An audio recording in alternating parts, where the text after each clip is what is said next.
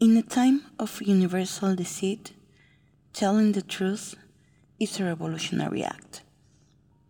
O sea, en español, en un tiempo de engaño universal, decir la verdad es un acto revolucionario. Te estamos mirando. Esa sensación absoluta de estar perseguidos. Internet, las redes sociales, son esos ojos que te observan.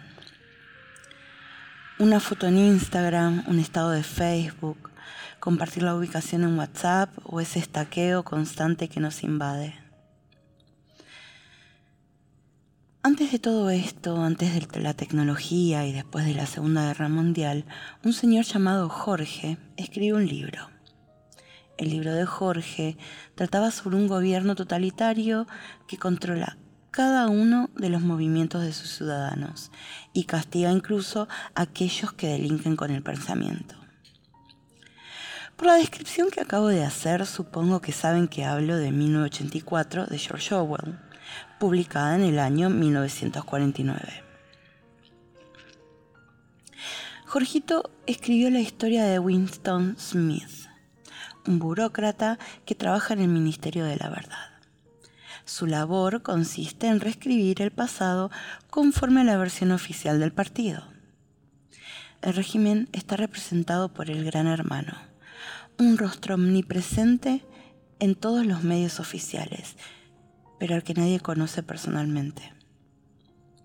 Tras la Segunda Guerra Mundial, los países del mundo se consolidaron en tres grandes bloques.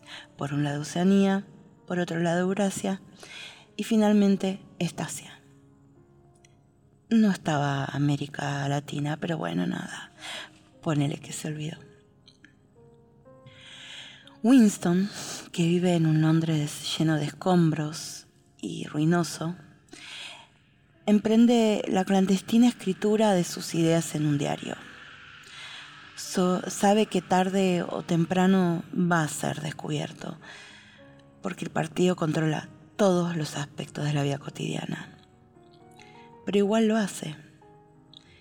Sabe que el gran hermano se vale de un sistema muy sofisticado de espionaje que está controlado por la policía del pensamiento.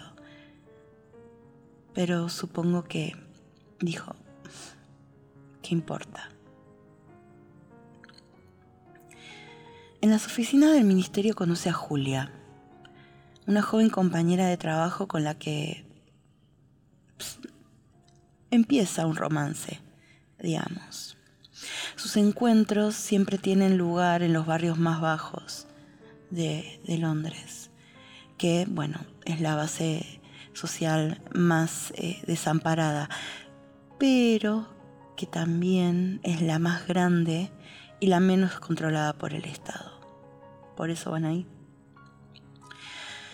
Su mutua rebelión en contra del partido los anima a entrar en contacto con O'Brien, que es un agente del Estado que pretende formar parte de la resistencia pero las cosas no salen bien y todo no es como ellos piensan. Winston es descubierto y arrestado. En la cárcel es sometido a un proceso de reeducación en el que es torturado mediante descargas eléctricas. La reeducación de Winston pretende no solo obtener la confesión de sus crímenes, sino transformarlo en un creyente del sistema. Por esto, eh, por, el reconocimiento de sus actos eh, y la detallada información que ha proporcionado sobre Julia, no, no es suficiente. O'Brien, que después de todo no era tan buen hombre, comprende que los sentimientos de Winston hacia Julia permanecen intactos. Por eso decide enviarlo a la habitación 101 allí se va a encontrar con lo peor del mundo. Pero no voy a seguir, no voy a seguir contando el libro.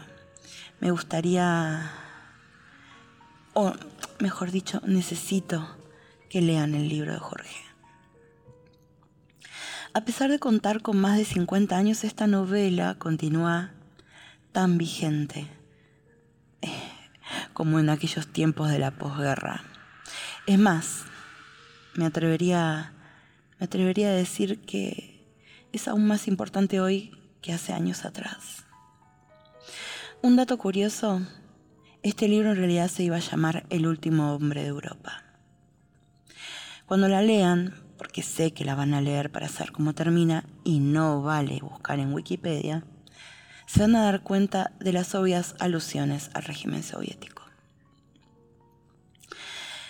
El adoctrinamiento, la censura, la represión a las libertades individuales, la manipulación informativa, todo esto se encuentra en el libro.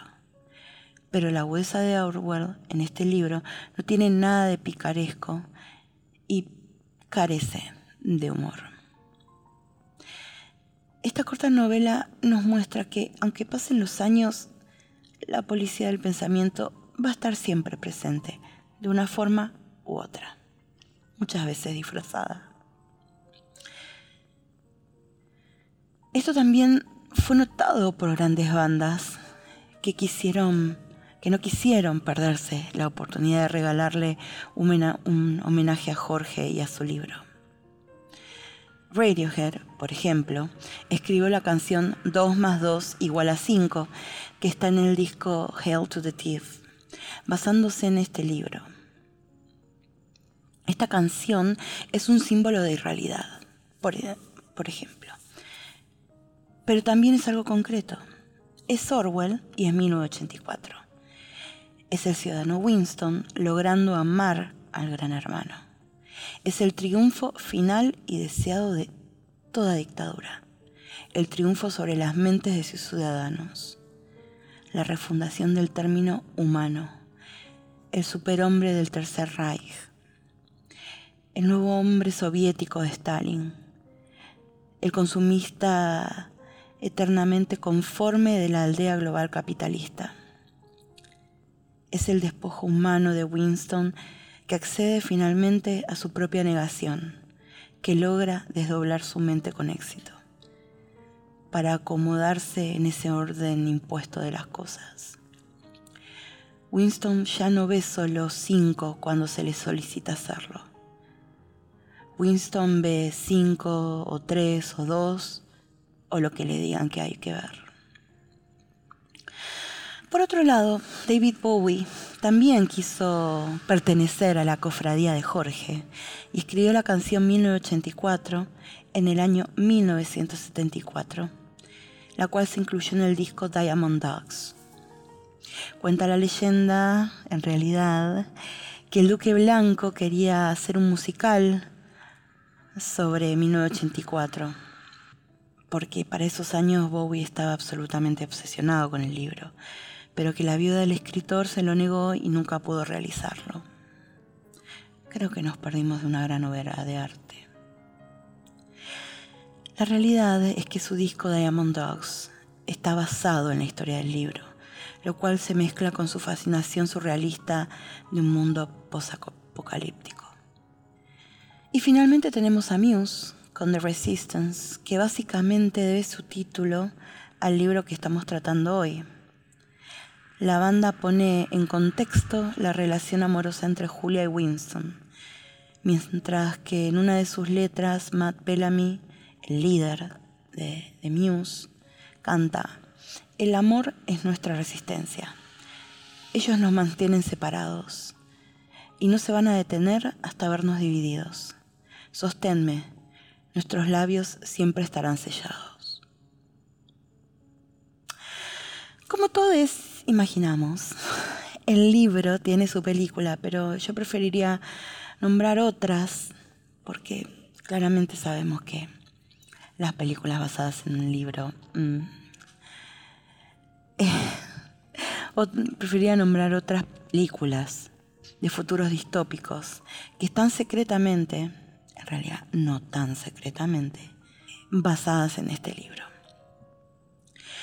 Podríamos mencionar a los Juegos del Hambre, Divergente, que, spoiler alert, las dos trilogías son basadas en libros. También podemos mencionar a Ghost in the Shell, que es una película anime, eh, que por cierto es uno de los mejores animes jamás hechos. Eh, Equilibrium, que es una película hecha, protagonizada por Christian Bale. Y la última que voy a, quiero nombrar es La Naranja Mecánica. Creo que cuando hablamos de policía del pensamiento o hablamos o mencionamos las torturas, todos pensamos en la naranja mecánica. Todas estas películas son sobre el control, sobre mantener una vigilancia constante sobre el otro, sobre el deseo de dirigir los pensamientos de la sociedad. Pienso que la realidad que vivimos hoy, sea cual sea la orientación política que uno pueda manifestar, es un poco 1984. Orwell se basó en la URSS para escribir este libro, pero tranquilamente podría ser cualquier régimen déspota, militar, o si hilamos un poquito más fino o no tan fino, muchos gobiernos democráticos mundiales. ¿Cuál es la diferencia con el hoy?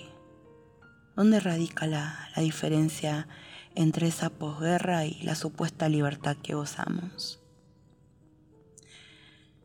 Por ahí, 1984 es la base para nuevos rumbos, para creer y crear nuevas realidades que nos alejen de aquellos que nos dicen qué y cómo pensar. Quizás, solo quizás, es momento de una revolución personal que, que rompa con lo que quisieron de nosotros.